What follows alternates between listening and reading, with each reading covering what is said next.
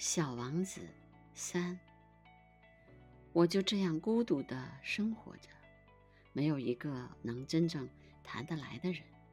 一直到六年前，在撒哈拉沙漠发生了那次故障，我的发动机里有个东西损坏了。当时由于我既没有带机械师，也没有带旅客，我就试图独自完成这个困难的维修任务。这对我来说是个生与死的问题。我随身带的水只够饮用一个星期。第一天晚上，我就睡在这里，远离人间烟火的大沙漠上。我比大海中浮在小木牌上的遇难者还要孤独得多。而在第二天拂晓，当一个奇怪的小声音叫醒我的时候，你可以想象我当时是多么吃惊。这小小的声音说道：“请你给我画一只羊，好吗？”啊！给我画一只羊！我像遭受到惊雷轰击一般，一下子就站了起来。我使劲儿揉了揉眼睛，仔细的看了看。我看见一个十分奇怪的小家伙，严肃的朝我凝望着。这是后来我给他画的最好的一幅画。可是我画的画当然要比他的模样逊色多了。这不是我的过错。六岁时，大人们使我对我的画家生涯失去了勇气。除了画过开着肚皮和闭着肚肚皮的蟒蛇，后来我再也没有学过画。我惊奇的。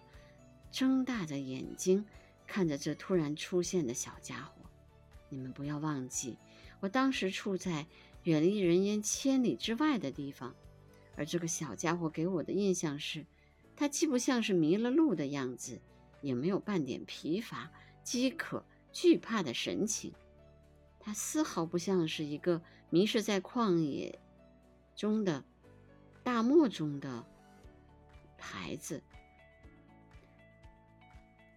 当我在惊讶之中，终于又能说出话来的时候，对他说道：“哎，你在这儿干什么？”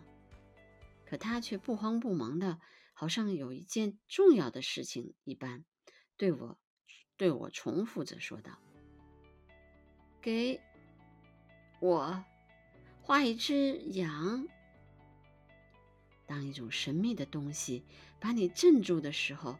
你是不敢不听从他的支配的。在这个荒无人烟的沙漠上，面临着死亡的威胁的情况下，尽管这样的举动使我感到十分荒诞，我还是掏出了一张纸和一支一支钢笔。这时候，我又记起我只学过地理、历史、算术和语法，就有点不大高兴地对小家伙说：“我不会画画。”他回答我说道。没有关系，给我画一只羊吧。因为我从来没有画过羊，我就给他重画我仅仅会画的那两幅画中的那幅闭着肚皮的蟒蛇。不，我不要蟒蛇，它肚子里还有一头大象。我听了他的话，简直目瞪口呆。他接着说：“嗯，巨蟒这东西太危险。”大象又太占地方，我住的地方非常小，我需要一只羊，给我画一只羊吧。我就给他画了。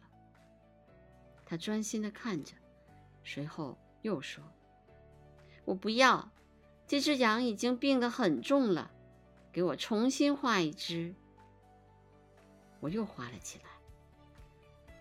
我的这位朋友天真可爱的笑了。并客气地拒绝道：“你看，你画的不是小羊，是头公羊，还有犄角呢。”于是我又重新画了一张，这幅画同前几幅一样，又被拒绝了。这一只太老了，我想要一只能活得长的羊。我不耐烦了，因为我急着要去检修检修发动机，于是就草草地画了这张画。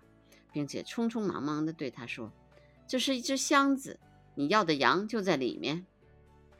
这时，我惊奇的看到我的这个小评判员喜笑颜开。他说：“这正是我想要的。你说这只羊要用很多青草吗？为什么问这个？因为我那里非常的小。我给你画的是一只很小的小羊，地方小也够喂养它的。”他把脑袋。靠近这幅画，并不像你说的那么小。瞧，他睡着了。就这样，我认识了小王子。